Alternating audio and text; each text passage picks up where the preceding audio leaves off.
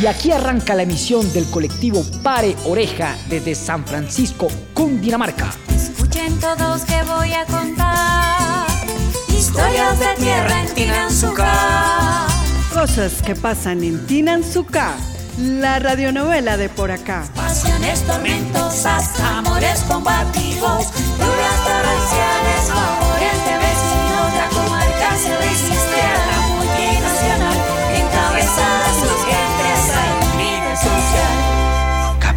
Cuarto. El efecto Pomarrosa.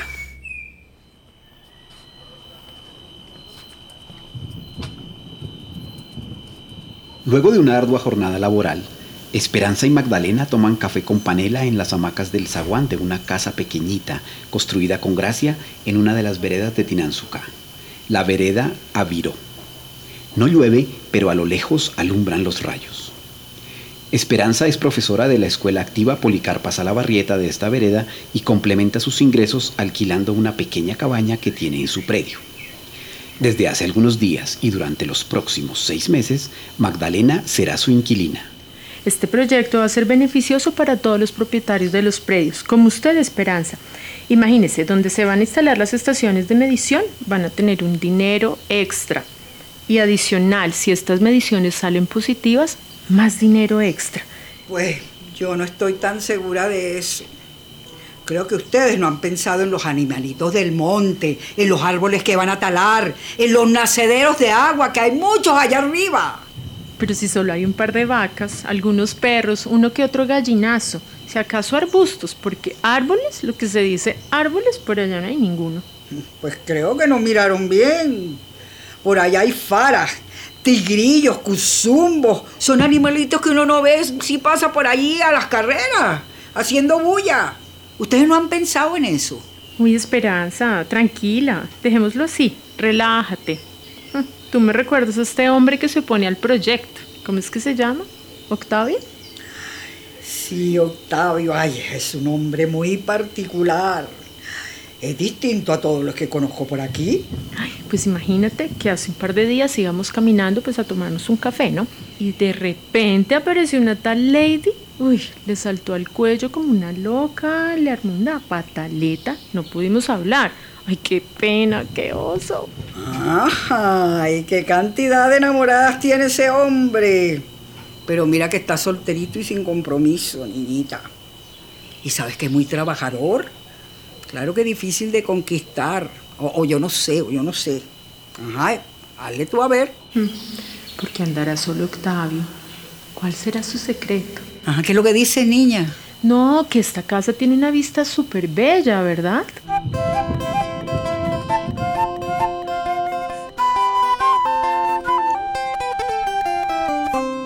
Amanece en Tinanzuca. El día está nublado y frío, pero niñas y niños, con ayuda de sus familias, se disponen a salir para la escuela. Los aparatos de radio sueltan música y noticias. ¡Brandon! ¡Apúrelo, va a dejar la ruta, hombre! ¿Qué cosa con usted? ¿Una rogadera? Y claro está que profesoras y profesores también madrugan. Ahí va la profe Esperanza, llena de cuadernos y carpetas camino a la escuela, saludando a los vecinos. Buenos días, profe Esperanza. Aquí bregando con este niño que no hace caso. Buenos días, señora Carmela. Ya le he dicho que al niño le falta más autoridad y no es cogerlo a golpe. Es de ponerle normas que le ayuden a vivir con los demás. Sí, señora, yo le digo que se porte bien. Pero le entra por una oreja y le sale por la otra. Ya son las 6 y 15. ¡Apúrese, Brandon, carajo! Hasta luego, señora Carmela. Nos vemos más tarde. Uy, ese niño se la montó a esa pobre señora, que ya no está en edad de criar. Hasta luego, profe Esperanza. ¿Ya está listo, niño? Sí, abue, ya estoy listo. ¿Y la maleta? ¿Ya la listó? Sí, señora. ¿Seguro? Venga, revise a ver porque con usted. ¡Ve! ¡Preciso! ¿Por qué me dice mentiras, Brandon? Esos son los mismos cuadernos de ayer. No sé qué voy a hacer con usted, Brandon. Como ocurre con mucha frecuencia, Brandon no le hace caso a su abuela, que, angustiada por la hora, le alista la maleta mientras él, distraído, juega con un gato. ¡Ya llegó la ruta! ¡Corra, corra! Mi Dios me lo bendiga, amigo, y me lo lleve con bien. Gracias, abue. Buenas, don Pedro. Buenos días, chino. Siga que estoy hablando por celular. Pues, pues sí, don Anselmo. Necesito unas tres gallinas. Eso, eso, eso. Me avisa cualquier cosa. Don Pedro, la profe Esperanza está vendiendo gallinas. ¿Sí? Ah, bueno. Gracias, chino. Eh, le diré cuando me la encuentre. Uy, este pedazo sí está feo. Está, está peligroso. Cierto, don Pedro, está como peligroso. La otra vez en la otra ruta se nos salió una llanta y seguimos andando así casi cinco minutos. Sentí que nos íbamos a morir. Hasta que ese chofer, que era bien valiente, me dijo que se estuviera al timón. Se bajó volando sin parar, recogió la llanta, la puso en su sitio y seguimos andando como si nada. Ay, chino. Ese cuenta sí está como rebuscado, mijo. Murcio, ya llegamos. Más bien, bájese y póngase a estudiar juicioso. Pasó la jornada escolar sin novedades y en la tarde don Pedro, el conductor de la ruta escolar, se encontró con la profe Esperanza. Ah, don Pedro, yo no estoy vendiendo ninguna gallina. Ah, Tan raro. ¿Por qué le habría dicho eso Brandon? Le voy a llamar la atención. Ay, qué pena, profe. Eso le pasa a uno por pararle bolas a esos culicagados. En todo caso, disculpe mi profe. Ajá, no se preocupe, don Pedro. Que tenga feliz tarde. Ese Brandon y sus mentiras, ¿ah? ¿Cuándo irá a cambiar? Pues al menos hoy ese cambio no va a ocurrir, pues Brandon, en materia de mentiras, tiene cuerda para rato, y al llegar a su casa sigue envolviendo con ellas a su abuela Carmela.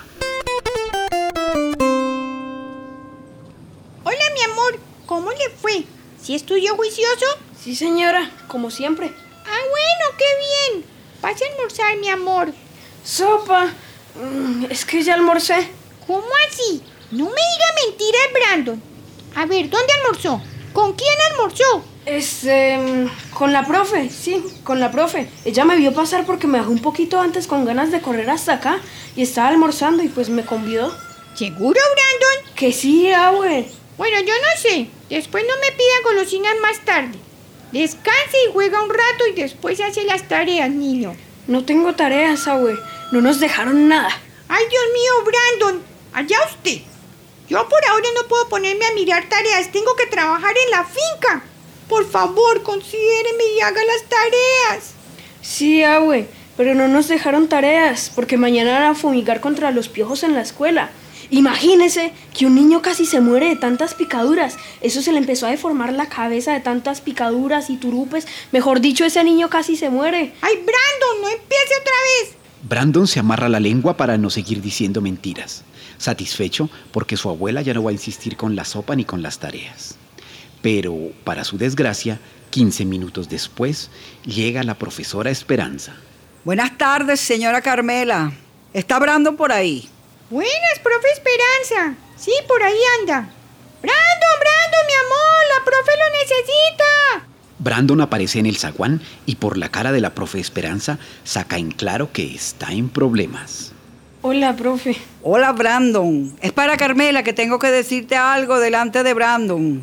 Ese niño sigue con sus mentiras. Ajá, y le dijo a don Pedro, el conductor de la ruta, que yo dije que estaba vendiendo gallinas. Brandon, ¿en qué momento le dije que estaba vendiendo gallinas? ¿Ah? Pues yo no la escuché, pero como usted sí tiene gallinas, yo me imaginé que las podría vender. Sí, ve, Brandon. Ya le he dicho que eso no se hace, pero no vale decirle. Ojo, Carmela. Cualquier día de estos, Brandon nos mete en un lío con sus mentiras. Vaya para adentro, niño. Y espere nomás. Ay, ya voy, abue. Les voy a contar una verdad. ¿Saben a quiénes vi como que son novios? A la ingeniera Magdalena y a Octavio.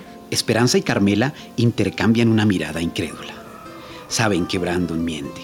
Lo que no saben es que en este punto solo está anticipando los hechos por venir.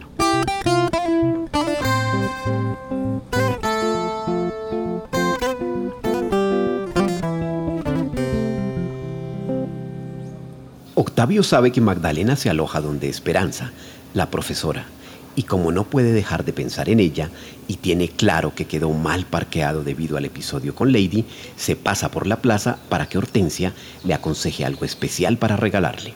Buenos días, doña Hortensia. Buenas. ¿Cómo le digo? Le tengo una consultica a usted. ¿Qué me recomienda para regalarle a una mujer que me gusta mucho, pero le caigo como mal. Ay, mijo, qué pecado. Yo le diría que le regalara chontaduro de una vez. Ay, no, pero ahí sí se va usted con toda y le deja ver la gana. Mejor regálele estas pomarrositas. Ay, que con ese olor tan delicioso suaviza cualquier cosa. Uy, ¿verdad que huelen bueno, doña Hortensia? Eh, deme tres libras, deme tres libras de las más bonitas que tenga. Bien, pues escójalas.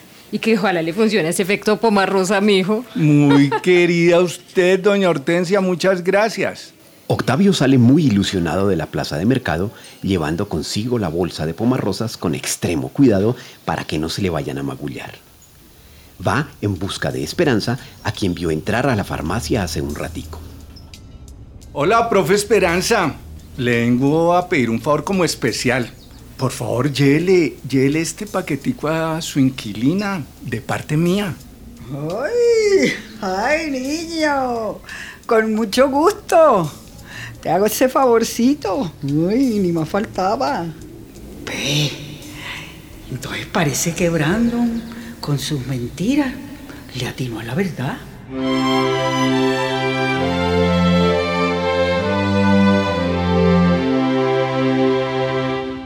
Esperanza regresa a casa en su cuatrimoto, que no se le ha vuelto a varar desde que cambió de mecánico y le puso una batería nueva. Lleva sus compras y un aromático obsequio. Hola, Esperanza. Ven, te ayudo. Gracias. ¿Cómo te fue? Mm, Pues a mí bien, pero a, a ti te fue mejor. ¿Ah, sí? ¿Por, por qué? Mira lo que te mandaron. ¿Pomarrosas? ¡Ay, me encantan!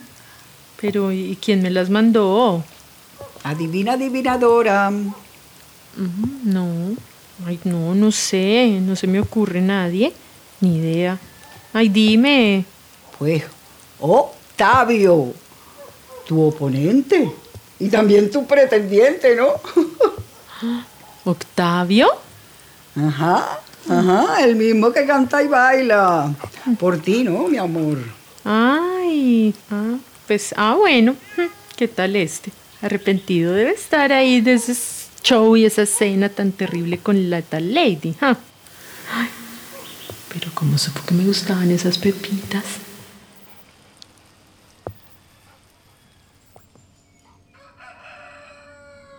A la mañana siguiente, Magdalena se arregla temprano para salir a trabajar. El efecto pomarrosa se le nota. Solo le falta un poquito para ponerse a cantar. Buenos días, Esperanza. Buenos días. No se te olvide que es la reunión en la Asamblea Municipal para hablar de las estaciones de medición. Hm, Recuerda que a ti te conviene estar muy enterada, sobre todo para que convenzas a tus vecinos. Ay, verdad. Lo había olvidado. Ah, gracias por recordarme. Ahí estaré. En el recinto de la Asamblea de la Comarca hay buena asistencia, pero no tanta como la que esperaban los de Shining. Allí están Magdalena y Humberto, su jefe. También un representante del gobierno local sentado a la mesa principal con ellos. Justamente cuando llega Esperanza, habla el representante de los ambientalistas que pululan en estas montañas. Y como sabemos, la instalación de esos instrumentos de medición que no sabemos qué es lo que miden, afecta 70 predios de la zona alta donde están los nacimientos de agua.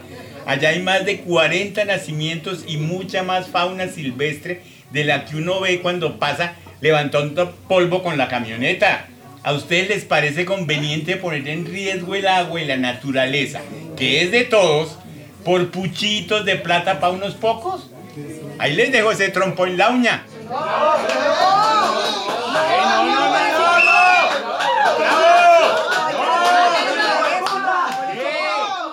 Pues no, ese cambio es bien pendejo. Y termina por ahora la emisión del colectivo Pare Oreja desde San Francisco, Cundinamarca. Cosas que pasan en Tinanzuca, la radionovela de por acá. Pasiones, tormentosas, amores combativos, lluvias torrenciales,